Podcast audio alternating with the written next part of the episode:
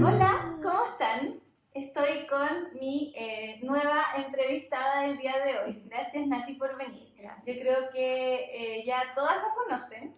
Ella es Natalia Castillo, es asesora de porteo y, mm, y bueno, vamos a hablar de, de la importancia del porteo, de los beneficios que trae y también un poquito de ella porque me gustaría que la conozcan un poco más. ¿Ya? Nati, cuéntanos eh, primero ¿qué- dónde estudiaste, dónde te formaste como asesora de porteo y después te voy a hacer otra pregunta. Ah, ya.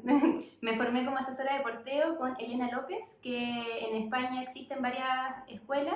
Me gustó mucho de Elena López, se llama Monitos y Risas. Ya, Ahí hice la certificación con ella, viajé en octubre a Madrid, ahí la Ah. conocí, hice varias pruebas, fui con el FACU, con mi hijo, así que desde octubre ya que estoy ahí con Elena López. 100% 100% certificada. certificada. Qué bien, qué bueno. Bueno, y además que el FACO yo creo que es tu mejor escuela igual, ¿no? Sí, los hijos, nuestros hijos son nuestra mejor escuela, Sí. sí, absolutamente. Y, y cuéntame un poco eh, ¿cómo, cómo nace este amor por el porteo, porque yo que te conozco sé que realmente eres una apasionada Sí, por el es tema, cierto. eh, pero cuenta un poquito para que la gente que no te conoce lo sepa.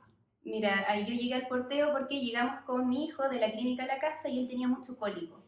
Eh, yo le daba pecho y él lloraba, estaba rojo, tiritaba, yo no sabía qué, qué le pasaba y el pediatra me dijo, ah, es cólico. Cólico es lactante, es normal, dale Flapex, muchas gotas. Y a mí no me hacía mucho sentido darle tanto químico a una guagua tan chica. Entonces le comento esto a una amiga y me dice, ¿pero tú lo porteas? Y yo, ¿qué? ¿Qué es eso? No tenía idea.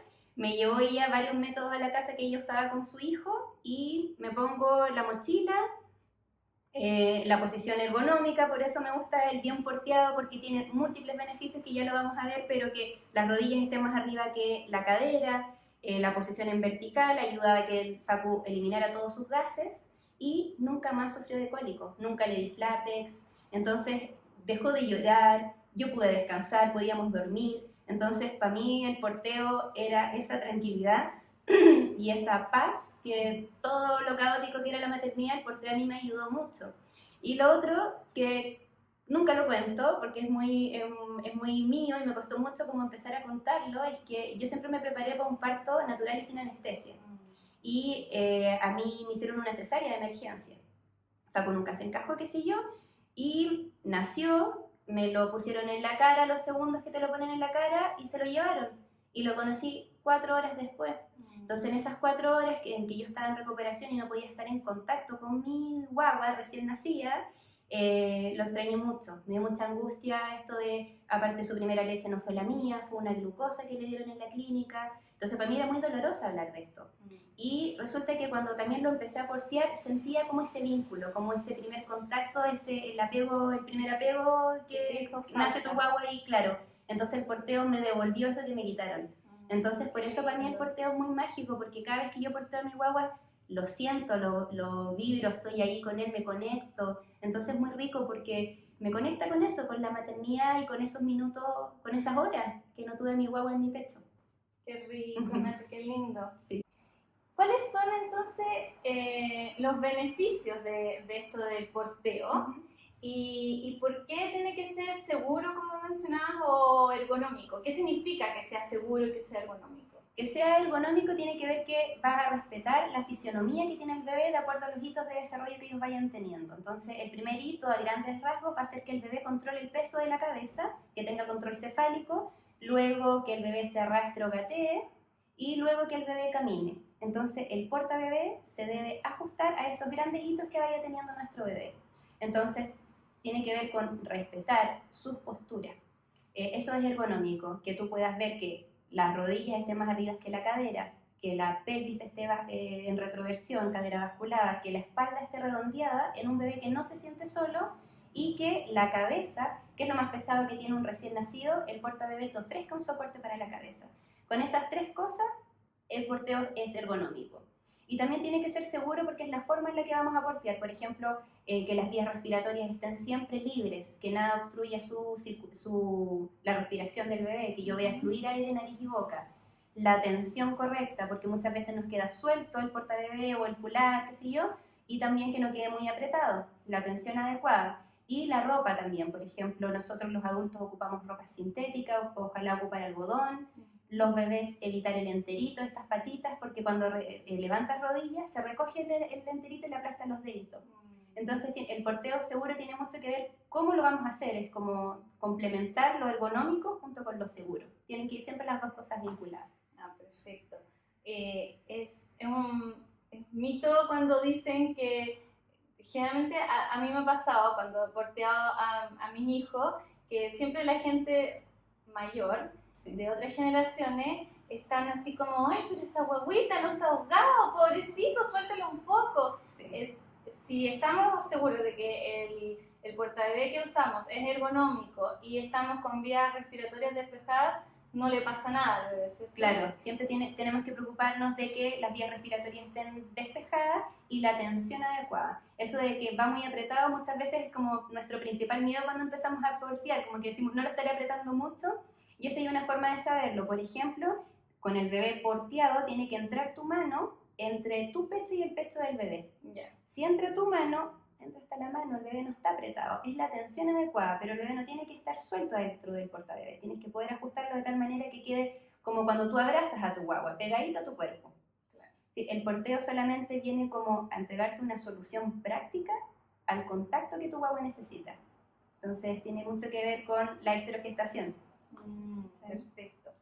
Y, mm, ¿y cuáles son los distintos tipos de portabebé? Porque también yo pensaba, por ejemplo, que cuando mi guagua era recién nacida no podía portearla porque era muy chiquitita. Claro. O a veces se escucha decir que tienen que superar cierta altura. Eh, ¿Cómo es realmente, cómo sabemos?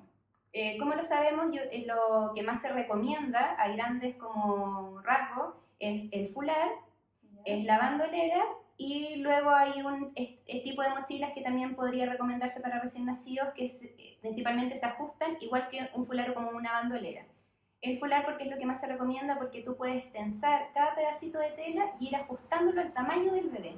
Entonces no es que el bebé se ajuste al portabebé, sino el portabebé al bebé como debe ser y eso se consigue en un fular que tú puedas tensar parte por parte, en una bandolera o en algunos casos mochila MI Baby porque tiene el mismo sistema de ajuste de una bandolera, entonces puedes como darle forma al cuerpecito del bebé de acuerdo a sus hitos de desarrollo. Entonces, fular, bandolera o mochila MI Baby. Y se puede desde el día 1, con el método adecuado y que respete la fisionomía, desde el día 1 hasta que tú quieras y el bebé quieran portear. ¿Qué es eh, la exterogestación? Que algo mencionaste ahí.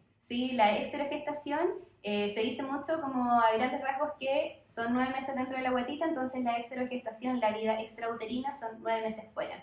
Pero tiene mucho que ver con otra teoría que propone un científico médico en los años 60, que dice que es cuando el bebé está en las mismas condiciones neurológicas que los mamíferos superiores. Quiere decir que un bebé, por ejemplo, un chimpancé, un primate, cuando nace, ellos se pueden arrastrar, entonces como en este instinto de supervivencia con el que nacemos, ellos se pueden refugiar del peligro. Nuestros bebés nacen indefensos, no se pueden refugiar del peligro. Entonces, por eso, como a los nueve, o depende de cada bebé en realidad, depende del ritmo de cada bebé, cuando ellos empiecen a arrastrar o a gatear, igual que la- los primates, estaría como terminada su exterogestación. Y la exterogestación es la necesidad de contacto con la que nace el bebé. El bebé necesita de tus brazos, porque necesita de alguien que lo lleve, que lo traiga, que lo alimente, que lo cuide. Ellos no lo pueden hacer solos por sus propios medios. Entonces, la exterogestación es eso, darle todo el contacto que tu bebé necesita hasta que estaríamos en las mismas condiciones que los mamíferos superiores. O sea, es como que nacemos prehorneados. Claro, Hay que seguir horneando hay que seguir un tiempo horneando más un tiempo más. y sí. después ya estamos listos. Sí. Bueno, sí, y yo también había leído que esto es porque la naturaleza es tan sabia que eh, nosotros si naciéramos ya preparados para movernos, gatear o caminar, estaríamos naciendo de un tamaño demasiado grande y no podríamos pasar por el canal de parto. Claro, sí. Entonces, eh, pensando en que en la prehistoria no existían las cesáreas, era la única forma de nacer. forma. Nacer prehorneado y después terminar el De horneo. hecho, hay mucha información, hay un reportaje muy bueno en YouTube que se llama El dilema obstétrico, que Ya. tiene que ver que nosotros pasábamos de la de, de las cuatro patas a las dos patas que nuestra pelvis se fue como achicando y por eso el bebé nace en este periodo de extragestación. El dilema obstétrico, así se llama. Muy bueno, muy buen dato. Ya, ahora, ¿cómo, ¿cómo podemos identificar si estamos porteando bien a nuestro bebé o si eh, lo que, el portabebé que estamos utilizando no es el adecuado?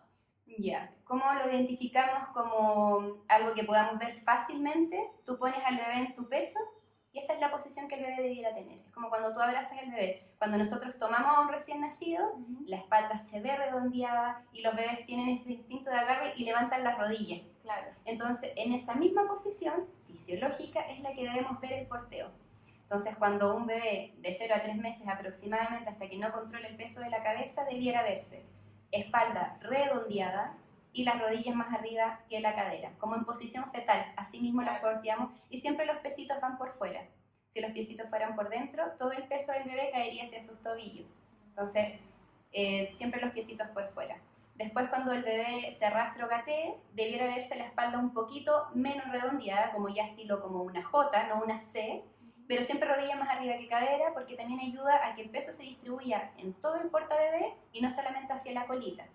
Y cuando ya un bebé camine, un bebé ya más grande que camine, eh, la espalda debiera ver, se puede ver un poquito más recta, como una L por decirte algo así, y las rodillas igual más arriba que la cadera para que se distribuya el peso también como homogéneamente. Ya, perfecto.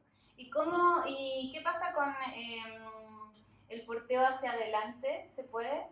Mira, en, a- en algunos casos, si es la única forma, ahí cada familia decide, pero hay una información que hay que tener siempre en cuenta, es que las empresas que promueven el porteo mirando hacia adelante dicen que es pocos minutos en el día y el lugar es tranquilo, porque hay un tema con una sobreestimulación. Entonces el bebé no tiene filtro de todas las luces, las pantallas, los colores, las caras, todo eso es demasiado estímulo para el bebé. Y el bebé no tiene la capacidad neurológica de procesar toda esa información. Entonces ocurre una sobreestimulación, que en el fondo es un bebé estresado, es un bebé que tiene cortisol en ese cuerpecito. Entonces por eso no es recomendado. Pero estas empresas lo, di- lo dicen, pocos minutos en el día y lugares tranquilos. No debería ser en el mall, no debería ser en la calle, eso no debería ser de acuerdo a estas recomendaciones. Entonces eso siempre es tenerlo súper en cuenta. Hay otras portabebé que además no, no es ergonómico mirar hacia adelante porque el bebé va con la espalda recta, Claro, eso te iba a decir, porque es imposible tener esta posición de ranita hacia adelante. hacia adelante, justamente, endere- endereza la espalda, las rodillas cuelgan, no queda más arriba que la cadera, entonces el bebé va colgado, así se, se denomina popularmente a estos portabebés que el bebé va en colgona y más encima mirando hacia adelante, entonces no respeta el cuerpo del bebé y además sobreestimula las guaguas. ¿Y el material del portabebé, hay algún tipo de material que no sea recomendado? Hay algunos materiales muy específicos que no, eh, hay por ejemplo el, el lino, el lino es un material que es para, es ropa, es para ropa de vestir. Hay algunos eh, portabebés que son certificados que son 100% lino, que pueden ser aptos para portear a, a- a bebés, como que resisten y son adecuados. O también, por ejemplo, telas que entregan mucho calor, una- un material sintético entrega mucho calor al bebé, porque es súper normal que transpiremos entre el bebé y tú. Va a transpirar el bebé cuando le das pecho, cuando le das su leche, cuando lo, lo abrazas, transpiramos así como que regulamos la temperatura. Pero si transpira entre el portabebé y el bebé, es porque el material de ese portabebé no es el adecuado. Ya. No debe entregar el portabebé un calor adicional, por decirlo así. Ya, perfecto. Eh, Súper, bueno, gracias. Gracias. Cuenta, cuéntanos un poco dónde te pueden contactar o cómo te pueden contactar si quieren una asesoría, porque a mí me parece como mamá que mm, realmente es necesaria una buena asesoría para poder portear de forma segura, porque no es llegar y ponerse una mochila en la que llevas el computador, es una, es una forma de llevar a tu bebé, de conectarte con tu bebé y, y es importante que estén los dos cómodos, porque también a veces pasa que porque lo estamos porteando mal, me dicen, a mí, a mí misma me han dicho, oye, pero es que mi bebé le carga que lo portee. Sí, pero ¿cómo lo haces? No, bueno, llego, lo tomo, lo pongo y salgo. Como, bueno, ese, ese, esa tensión, ese estrés, eh, obviamente va a hacer que tu bebé esté incómodo. Claro. Entonces también sí. no es algo tan... Es un bebé, no es un computador que llevas en la mochila. Así, Así que eh, ya, cuéntanos dónde te pueden contactar. Eh, mi cuenta en Instagram principalmente es arroba bien-porteado. Ahí podemos ponernos en contacto por mensaje directo, por WhatsApp, podemos coordinar las asesorías. Ya, súper. ¿Y tienes página web? Sí, eh, bienporteado.cl. Ya, está en, en, construcción. Ya, muy bien. Bueno, muchas gracias. gracias